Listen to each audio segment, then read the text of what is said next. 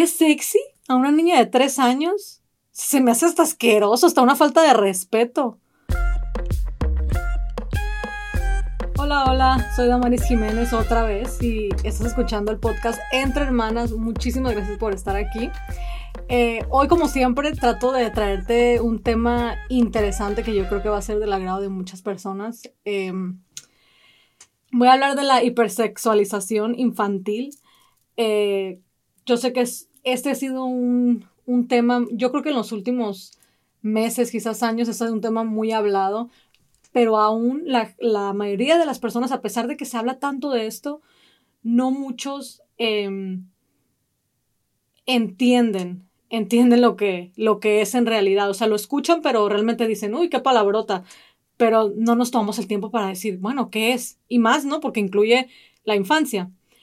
Eh, la hipersexualización infantil eh, está acabando con la infancia de manera drástica. Entonces es súper importante saber lo que es. Y lo peor de todo es que todos, todos, todos ustedes y yo como sociedad estamos transmitiendo el patrón de manera muy consciente, muy, muy consciente a nuestros hijos, sobrinos y niños y niñas en general. Entonces ahora sí voy a pasar para, ahora sí explicarles lo que es porque pues me están escuchando y seguro están diciendo, ah, ok, pero ¿qué significa? Em, la hipersexualización infantil es la exaltación de atributos sexuales en los niños y niñas eh, por encima de sus cualidades y valor como persona. Eh, y de seguro te estás preguntando ahorita a qué me refiero con esto eh, o cómo lo estamos fomentando, ¿no? Nosotros. Eh, bueno, pues de muchas, muchísimas, muchísimas maneras.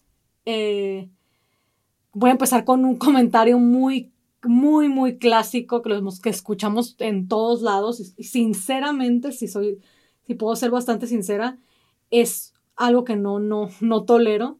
Y es cuando les dicen a las niñitas o a los niños, ay, qué, qué sexy te ves. Uy, qué sexy. Estamos ya nada más voy a tratar de ser bastante respetuosa porque incluso familiares míos lo hacen. Em, qué sexy a una niña de tres años. Se me hace hasta asqueroso, hasta una falta de respeto. Qué sexy, ay, qué sexy a un niño de seis años, de siete, de ocho. O sea, sinceramente, me da asco escuchar ese tipo de comentarios. O sea, yo escucho a alguien decirle eso a, a un niño y digo yo, guácala, o sea, ¿En serio? Y yo sé que yo sé, yo sé, yo sé que están diciendo, ah, es una manera de decirlo. La palabra sexy no es una palabra con la que quieras describir a ningún niño. A ninguno. Y si lo haces está muy mal y tienes que dejar de hacerlo. La palabra sexy no se describe a un niño de 1, 2, 3, 4, 5, ni siquiera de 13 años. Eso es lo primero. Y entonces, ahí, eh, eh, regresamos a eso. ¿Cómo contribuimos? Bueno, ya, ya me largué mucho, ¿no? Con el TV sexy, pero es que en serio que se me... Uy, me cae, me cae muy mal, me cae muy mal. Otra cosa, otro comentario también muy, muy desagradable. ¿Tienes novia? ¿Tienes novio? Ay, ya, ya se besan en la boca. Ay, ya tienes noviecito. ¿Cuántos novios tienes? Todos, todos lo hemos escuchado. No todos lo hemos dicho, porque iba a decir, todos lo hemos dicho, pero yo jamás lo he hecho ni con mi hijo ni con mis sobrinos. O sea, tengo como que un respeto tan grande por la niñez. Y creo que esto lo he dejado saber en varios, en varios, en varios podcasts. Tengo un respeto tan grande por, por la infancia, por, por la inocencia de los niños, que en serio que lo más que lo podamos guardar. Entonces, ¿qué negocio tengo yo andarle preguntando a mi sobrinita de tres años, de cinco, ¿tienes novio? ¿Cuántos novios tienes? Eres bien bonita. Ay, qué sexy. ¿Cuántos noviecitos tienes? No, de seguro de tener un montón. ¿Qué, personalmente, o sea, no soporto ni tolero esta pregunta, en serio se me hace otra vez un comentario muy desagradable para, un, para una criatura cuando su mente debería estar en juguetes, cuando su mente debería de ser en que a lo mejor que quiere ser cuando sea grande, en, en, en dulces, en lo que sea, menos en este tipo de, de tonterías el, el ese de tienes novio, ay, ¿te gusta alguien? ¿Quién te gusta? Ay, se te hace guapo, ¿verdad? Se te hace bonita. ¿E, ¿Es en serio que le preguntamos esto a, a un niño de 3, 5, 7, 9, 10 años? ¿Para qué? O sea, mi pregunta aquí siempre, siempre es la misma. Y yo he tenido de verdad que confrontar a amigos y familiares. O sea, ¿cuál es tu propósito al preguntarle a un niño de siete años que si le gusta a alguien? ¿Qué le estás tratando de decir con eso? ¿Qué, o sea, lo mismo, ¿qué le estás tratando de decir con el punto que si tiene novio o que si se besan? ¿En serio? O sea, ¿cuál es el propósito? Eso es, con, es una pregunta que háganse antes de hacer este tipo de comentarios a los niños. De verdad, de verdad, o sea, seamos conscientes otra vez, o sea, valoremos más la inocencia de los niños. Porque eso sí, luego nos quejamos, ¿no? Ay, los niños de 12 años ya están bien adelantados. ¿Cómo no van a estar adelantados si desde los dos años ya les preguntas que si se andan besando con sus noviecitos de la guardería? O sea, tenemos que ser conscientes como sociedad. Y, y, dejen ustedes, no les voy a pedir que cambien el mundo porque no, no podemos cambiar el mundo en su casa, con su familia podemos cambiarlo, tenemos, tenemos ese poder de, de no preguntarle a nuestra sobrina, ni siquiera yo, ni siquiera una sobrina de 12 años me atrevo a preguntarle, ¿tienes novio? Ay, qué sexy te ves. No son comentarios para una, para una, para una niñez sana. Entonces, a la otra que se te vaya a salir una cosita así, mejor piensa, ¿cuál es mi propósito al preguntarle a este niño que tiene novio? O sea, ¿qué, ¿Qué, es mi, o sea, cuál es mi punto al, hacer ese tipo de preguntas? O al decirle que se ve sexy. ¿En realidad una niña de tres años se puede ver sexy? ¿Nos gustaría que un adulto la viera como sexy o lo viera como, como un niño sexy? ¿Eso es lo que estamos buscando? ¿O, o se nos hace chistoso? Pero bueno, también contribuimos a esto. Y perdone si me escuchan que, que se, ya saben, yo siempre les digo, yo siempre tengo notas. O sea, yo toda la ayer y ahora estuve estudiando el tema y y siempre tomo notas. Entonces, si escuchan como una hoja, es mi libreta. Em, a ver, contribuimos a esto también al, al vestirlos con ropa de adultos. O sea, eso también. No, no manchen, o sea. y casi no uso la palabra no manchen, pero es que en serio. en Instagram lo veo todo el tiempo. O sea, y yo tampoco soy el tipo de persona de que qué mal lo estás sexualizando. Obviamente no, nunca voy a comentar nada negativo, pero es que sí veo y digo yo, wow, o sea, vestirlos con ropa de adultos y, esto obviamente, obviamente, se mira más con las niñas, aunque también lo vemos con los niños, esa es la realidad. No esto, esto, no es una cosa de niños o niñas, es en general, pero mm, se percibe más en la niña, ¿no? Porque puedes ver como traen algo muy que no es para su edad. En los niños es un poquito diferente, pues, pero también se pueden vestir, también lo hemos mirado, ¿no? En las redes sociales que están vestidos como adultos. Es innecesario, muy innecesario. Otra vez, se percibe más rápidamente en una niña. ¿Por qué? Porque las niñas no solamente las visten a veces como grandes, a veces las empiezan a maquillar o les empiezan a, a ponerle taconcitos. Innecesario porque otra vez regresamos al punto principal. ¿Dónde queda el respeto por la niñez? El respeto por la inocencia. Ah, son unos niños, déjenlos ser niños. Eh, que se vistan, yo me acuerdo con, con Eduardo, tiene nueve años, pero sus primeros seis años y, la gente que me conoce, mis clientas y todo, eh, y mi familia sabe, los primeros seis años fueron vestidos de algo. O sea, siempre andaba vestido. Él, él agarraba su ropa y se vestía de astronauta, de dinosaurio, de, de ninja, todo eso. Y yo me acuerdo que yo decía, o sea, qué bonito. O sea, esto. Y, si yo tuviera una niña en algún momento, eh, fuera igual o sea, fuera exactamente igual, o sea, fuera lo más que se pueda fomentar lo bonito de la niñez y la inocencia, en serio, e, eso exalten, no la sexualidad, exalten todo, todo lo, que sea inocente. No importa la edad que tus hijos tengan, obviamente también respetando las, las etapas de los niños, ¿no? Tampoco vas a esperar que un adolescente siga actuando como un niño de 6 años. Eso ya es otro tema que también quiero traer, pero ya me estoy saliendo del, del, del tema principal. Bueno, otra manera, que también bien importante en la que contribuimos y fomentamos esta actitud en los niños, que también se me hace muy, muy despreciable, la verdad. Y bueno, cuando, cuando los dejan escuchar y bailar música de reggaetón. Eh, y, dejen, vamos a, vamos a quitar la palabra reggaetón, aunque todos sabemos que estoy hablando del reggaetón. Eh, vamos a hablar de la música con movimientos que se tienen que bailar con movimientos sexuales y luego uno como papá o como tío o como ser humano. O sea, es que yo lo pienso y digo yo, ¿cómo, cómo te puedes reír de algo así? ¡Qué asco! Se les hace muy chistoso ver a las niñas moviendo otra, otra vez, como es un tema de niños, o estoy hablando de niños y tengo tanto respeto por la niña, no voy a decir nada fuera de lugar, pero en serio. Eh, personalmente me da asco porque pienso yo, por ejemplo, en los pedófilos, en esa gente que sí se está fijando. A lo mejor a ti se te hace chistoso, tú no lo ves así. Y ay, ay, qué chistoso, mira cómo baila, mira cómo mueve esto, lo otro. No es chistoso. No, tiene nada, ni una gota, es cero, cero por ciento chistoso. A nadie le da risa más que a la gente ignorante. Esa es la realidad no es chistoso, no, no, o sea, no, no, no, nadie me puede escribir un mensaje después de escribir este, después de escuchar este podcast y decirme, sí es chistoso por esto y esto y esto. Y si tienes razones, escríbemelas, porque en serio quiero saber.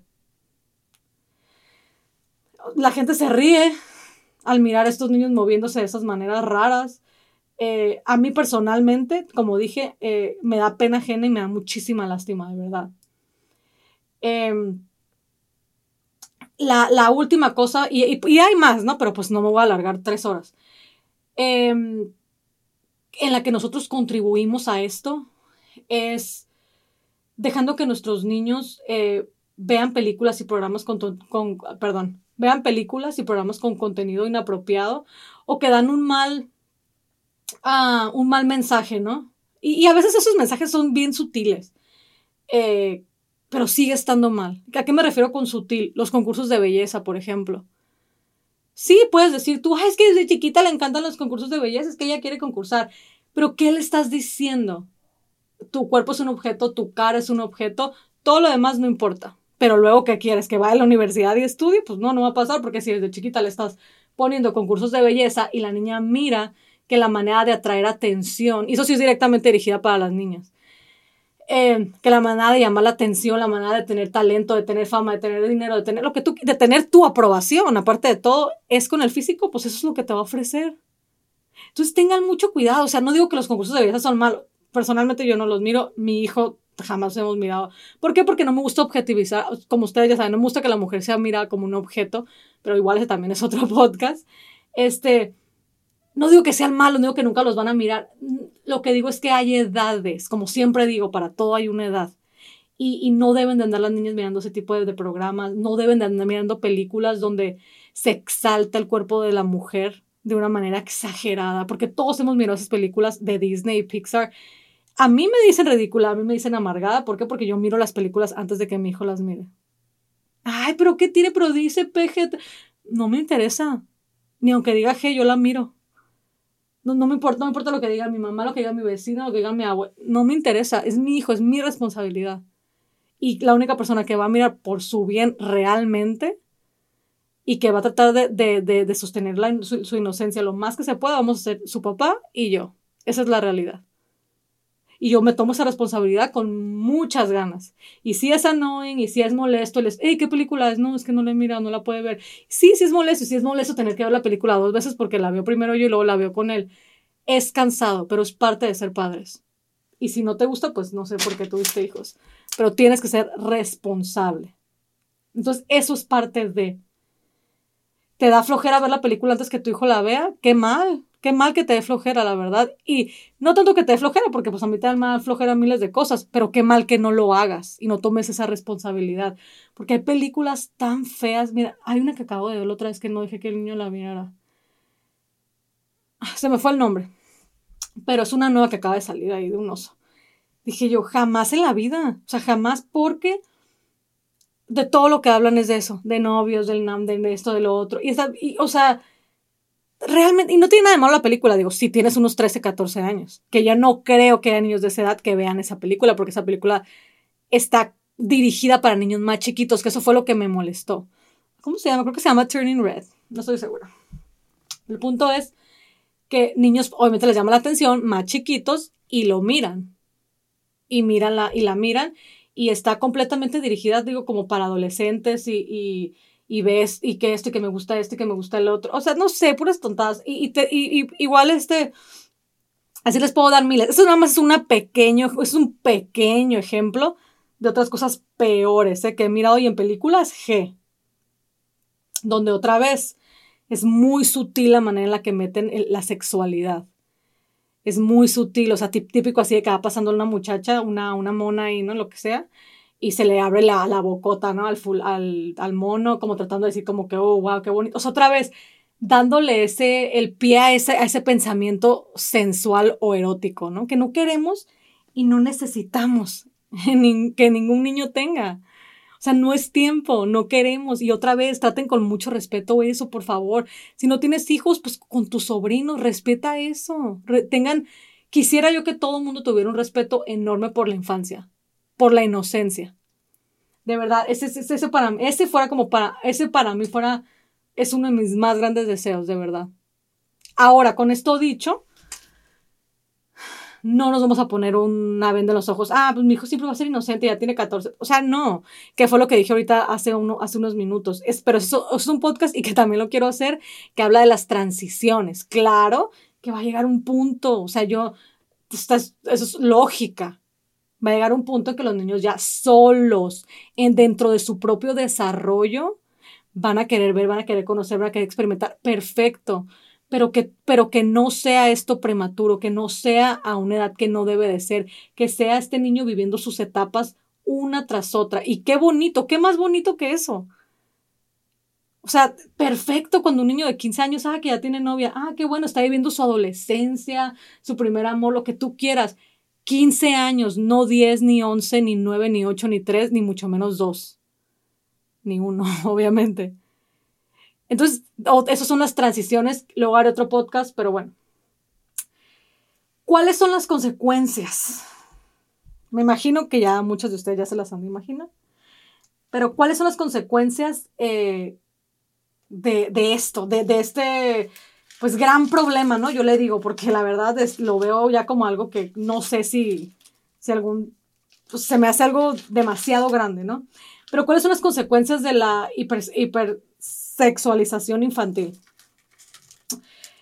Para empezar, o sea, y creo que ya lo dije ahorita con todo lo que he dicho, eh, acelera el comportamiento sexual. En los niños, eso ya es lo primero.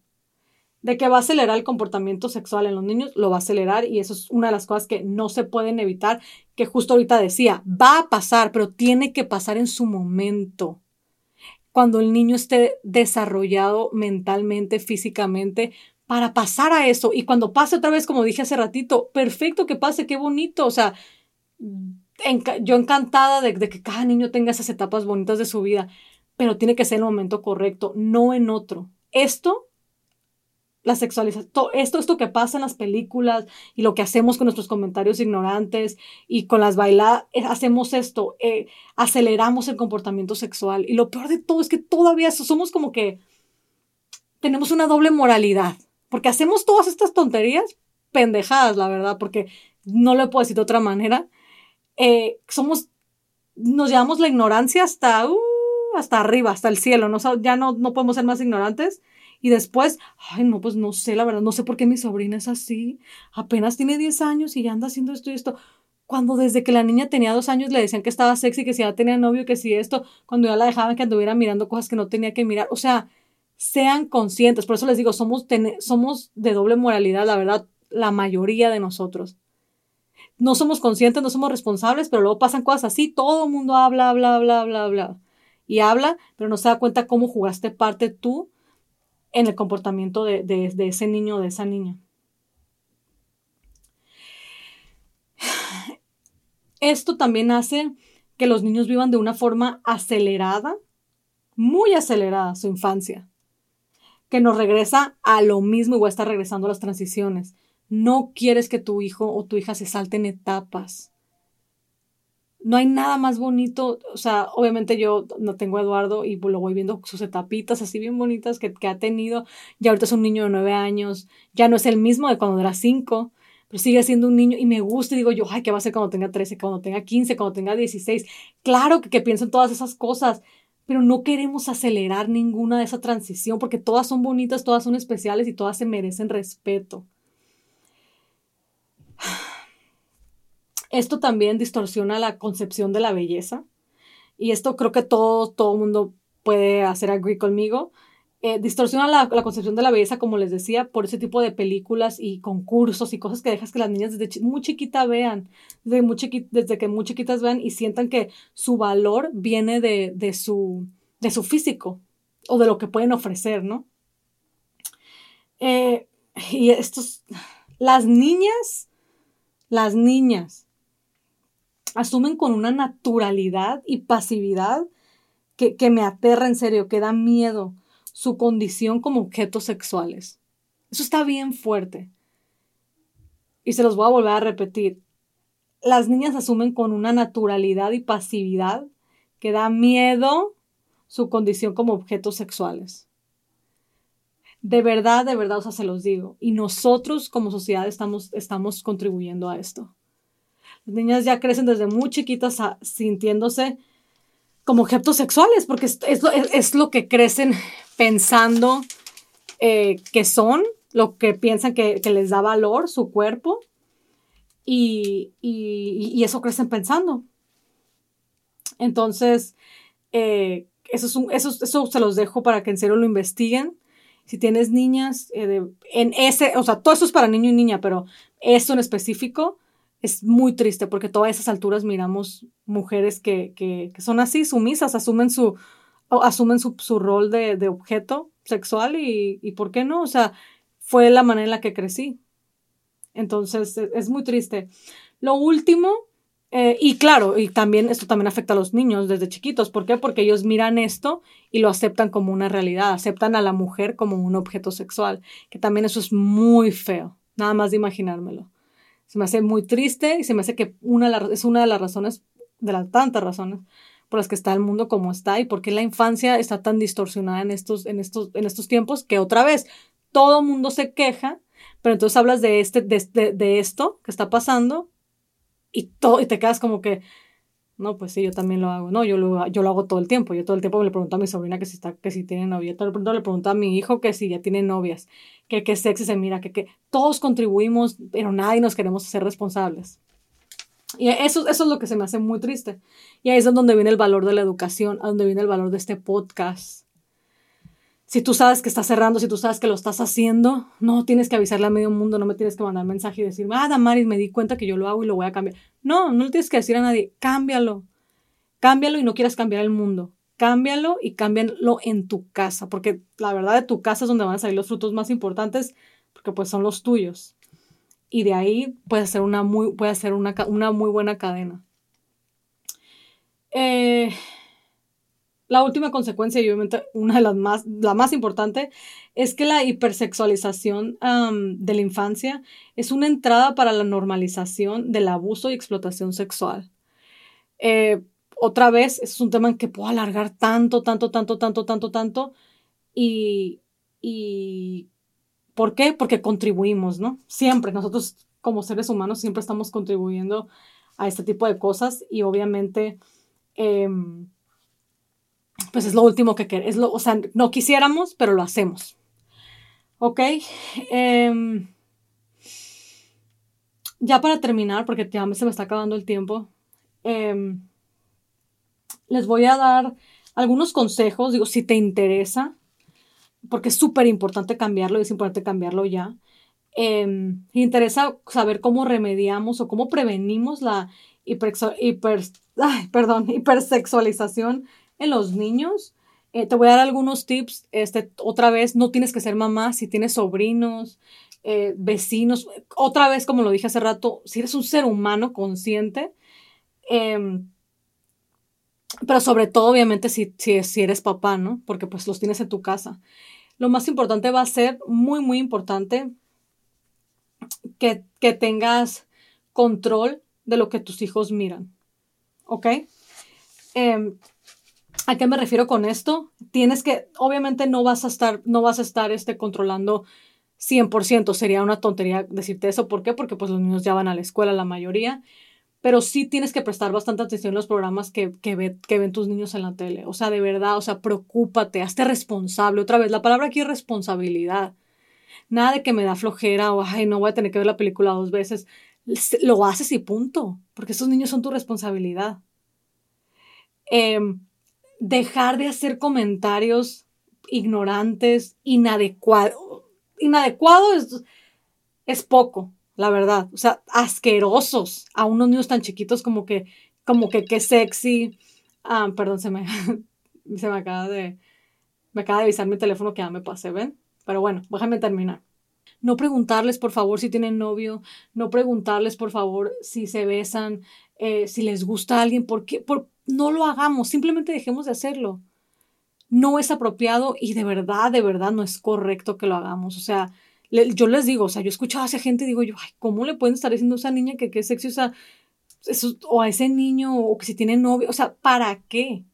Como siempre les digo, busquen el propósito, el propósito por el que hacen las cosas y a lo mejor eso les va a ayudar a, a, entender por qué lo están haciendo y darse cuenta que está mal.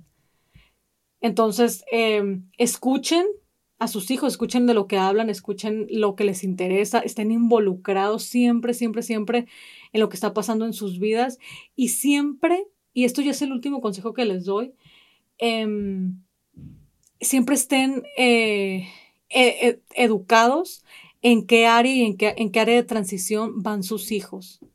Yo sé que muchos de ustedes, muchas personas, no ni siquiera entienden de lo que estoy hablando, pero, pero la niñez tiene diferentes etapas. Y no podemos pretender que, por ejemplo, que un niño de 5 actúe de la misma manera que uno de 9 o uno de 9 de la misma manera que uno de 3. Pero traten de educarse si tienen niños de diferentes edades, como que, ah, pues en qué etapa está mi hijo, qué es apropiado, qué es inapropiado.